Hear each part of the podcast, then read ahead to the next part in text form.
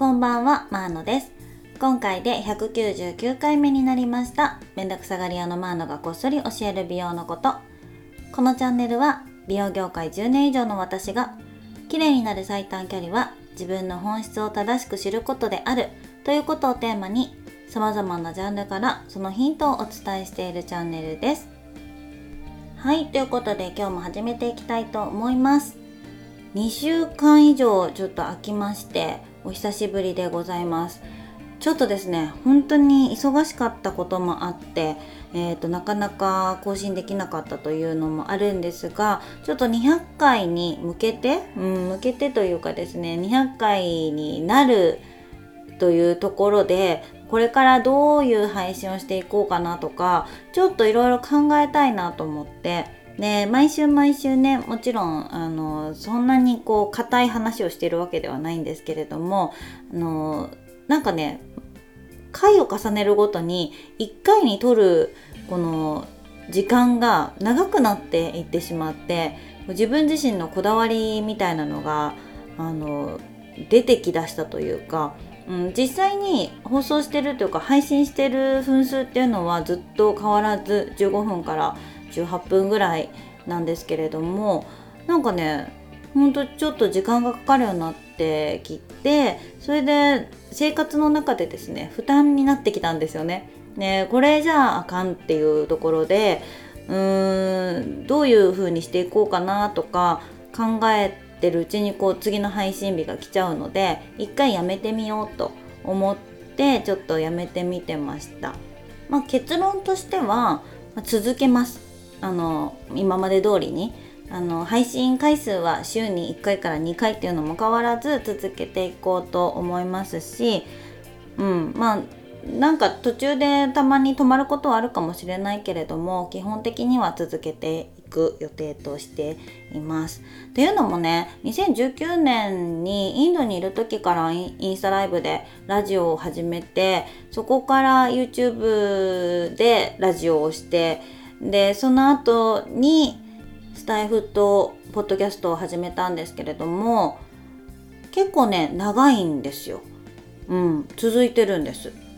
もう3年この音声配信をしているので私の経験上ね続けれるものは続けようという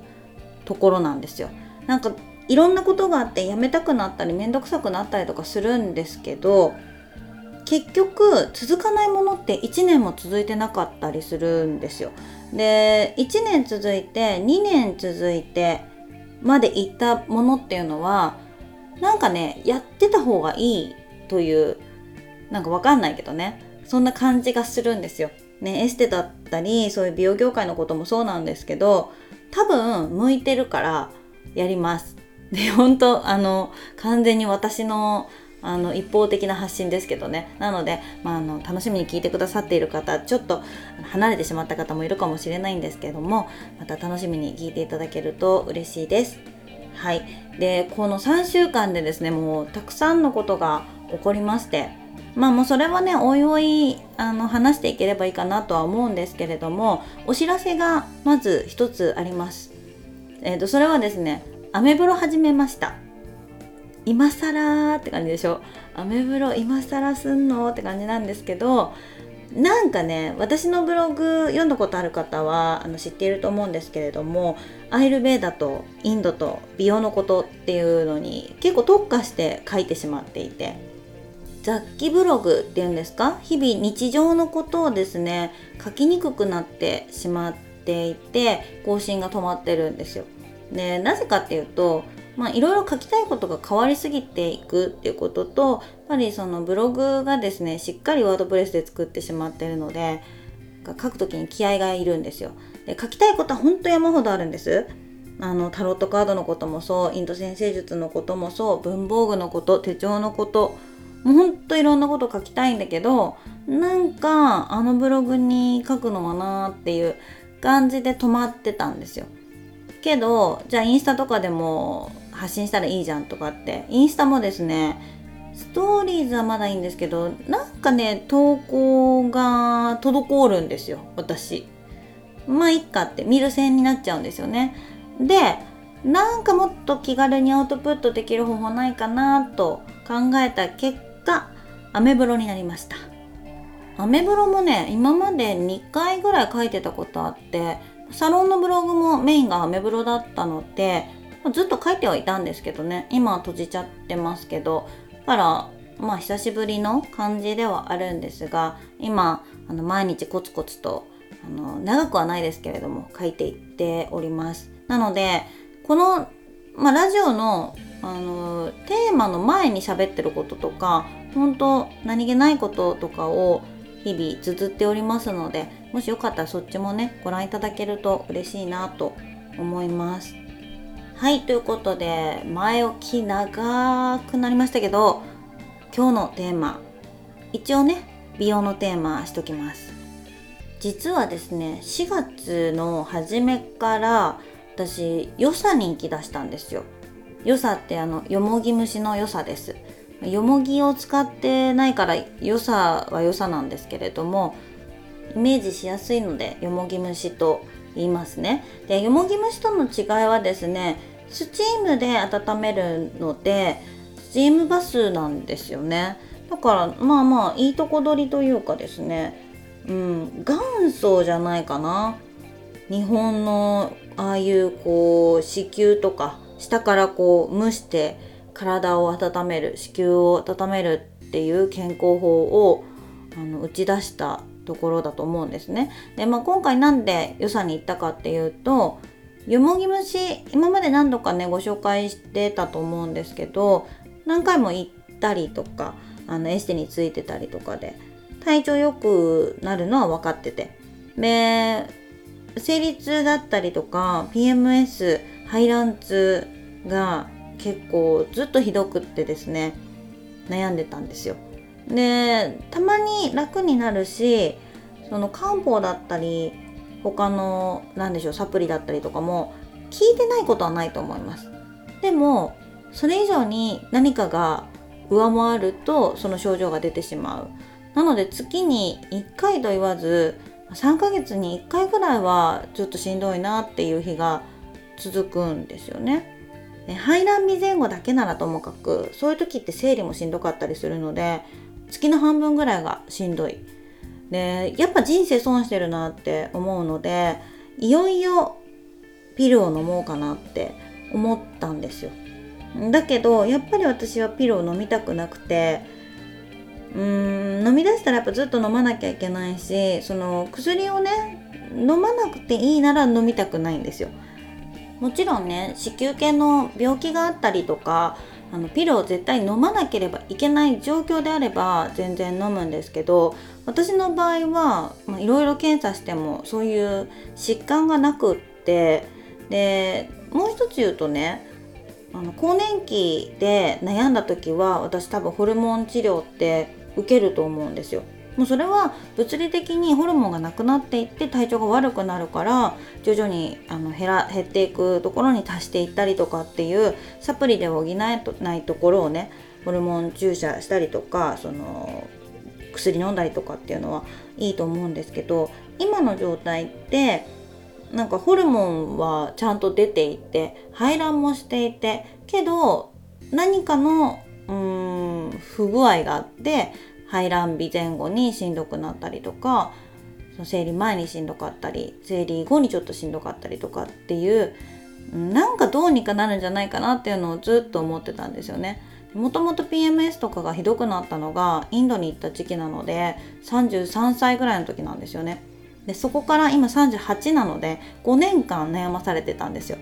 その間にいろんなお医者さんだったりとかね友達とかに相談してピルの選択肢を何度もあの出されてきたけどあのあがいてきたんですよ。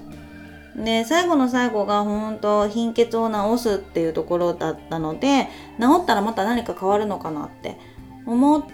て貧血治療をして治ったわけでだけどやっぱりこの不調は治らなかったんですよね。で前に言ってた婦人科を変えるっていうこともあって先生が変わったりとかねしてたので。で友達にほんとたまたままたのピルのことを聞いたりとかねしていた時にその友達が良さに行きだしたっていう話を聞いてあそういえば良さは試してないなって思ったんですよ。今まで何回かは行ったことあるんですね。そのエステもそうだしよもぎ虫もそう。けどその生き続けたことがなくって1週間に1回とか。あの1ヶ月に数回っていう本当に改善するまであのやり続けたことがなかったのでダメ元で今回ピルを飲むって決める前にねやってみようと思って行き始めました。今月5回行ってあさってまた6回目行くんですけどなんかね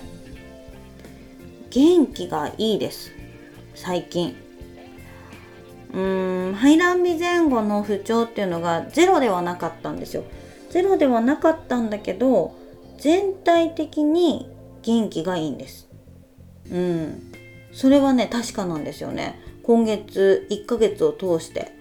でこれがまだ1ヶ月目なので良さのおかげって言い切っていいのかわからない。けど多分いい気がしてるんですよ。だからうん、結局体の中の冷えだったのかなっていう結論になりつつあります。ただ、まあ、1ヶ月目2ヶ月目は調子良くなること私よくあるので3ヶ月目4ヶ月目5ヶ月目そして半年経った時にどうだったかっていうのをまたこのラジオでもねお伝えしていこうと思うんですけれどもうん今までにないぐらいうん、今月活動的に過ごせたんですよね。毎週のように週末どこかに出かけてるし新しいことを始めたりとか続けたりとかっていうところの気力、まあ、モチベーションとはまた違うんですけどこのやる気のこうムラみたいなのが今月なかったんですよね。意外と全部調子が良くて。なので出だしは好調です。うん。だからね私は結構今でもおすすめできるかもしれない。今 PMS 排卵痛あと生理前痛生理痛とかそれぞれいろんなね婦人科系の疾患があると思うんですけれどもそれに悩まれてる方は良さ行ってみたらいいんじゃないかなと思います。良さはねフランチャイズなので全国にあって私も最初受けたのは広島だし他の県でもやってる方知ってたのでねうん結構歴史長いですしねでねよもぎ虫受けたことある方も良さは受けたことないって人多いんですよ。でよもぎ虫はねあの下でね電気鍋でグツグツと煮込むんですよねハーブを。でその湯気で体を温めるんですよ。だからねちょっと違うんですよね。熱いというかね湯気なんですよ。本当に湯気なので温度の調整しにくいんですけど良さってちゃんとスチームになって出てくるのとあと椅子が大きいので楽なんですよ。で汗のかき方もね結構違うのと香りも違いますね、うん、温まり方の違いっていうのはなんかこううまく説明はできないけど私は良さの方がやっぱり好きでなんかね心地よくてこう熱とかどこに座ったら一番心地いいんだろうとかっていうもぞもぞしたりとかもしなくてよくてなんかいろいろ考えなくていいっていうことと厚さの不快感っていうのがないっていうのがいいんですよね。でアイルベーダの後もねスチームバスをインドとかでもすることが多いんですけどあのスチームバスっていいですよね。普通のスチームバスじゃなくてそれがハーブなので霧状になってるからこそこう経費吸収もしやすかったりしますしあともう一つはねその良さで煮た下にね出た煮汁って言ったらいいんですか？あれをですねくれるんですよ。持って帰らせてくれてそれは自分の汗とか入ってないです。ほんと綺麗な煮汁です。でその煮汁を持って帰らせてもらってハーブのティーパックみたいな感じのハーブのパックも一緒にジップロック入れてくれるんですけどでそれ持って帰ってその日の夜にお風呂に入れれるんですよ。で2度美味しいっていう感じ。良さで温まってでその後その日の夜のお風呂でまた同じハーブで温まれるっていう。本当によく眠れるんですよ。ですっごいこうね代謝も良くなるのでトイレの回数も増えます。あとお腹の調子もね結構いいんですよ。だからやっぱり冷えてたのかなっていう。私自身は結構暑がりなので冷えをそこまで強く感じてないんですよ。だけど体の中は冷えてた。女性はねほんと生理という時期に体温の変化があることで体内の温度も温度？体温も結構変化してるので隠れ冷え性ってめちゃくちゃ重いんですよね。なのでまあそこはまあ冷えてたんだろうということにしてます。うん、なので、まあ、近くにあればぜひぜひ試してみていただければと思います。ただね気をつけなきゃいけないのが良さってフランチャイズなんですよね。なのでオーナーさんによってちょっとお店の方針というかこう商品の進め方とかそういうのが結構違うような気がしてます。で私も今まで4店舗ぐらいまあいろんなところにね行ってたことがあるんですけど結構違ってたのでうーん1店舗目がダメでも2店舗目あの本当にそれが良かったら探してね、うん、行ってみたらいいんじゃないかなと思います。なんか一つのお店であなんか良さってこんなんなんだってなるより人人を見てしまうよりもその良さ自体を受けるためにどの店選ぶかみたいな感じでお店はあの選んでみていただいたらいいんじゃないかなと思います。はい、ということで今日は3週間ぶりの配信になったんですけれどもちょっとねメインのテーマになるまで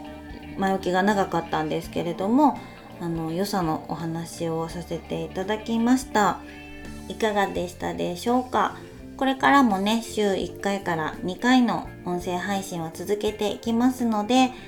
また聞いていただけると嬉しいです。そしてアメブロは概要欄にね、リンク貼ってますので、また覗きに来てみてください。はい、今日も最後まで聞いていただいてありがとうございました。この放送が楽しかったな、ためになったなと思っていただけた方は、チャンネルのフォローやいいね、またレビュー等も書いていただけると嬉しいです。それではまたお会いしましょう。マーノでした。バイバーイ。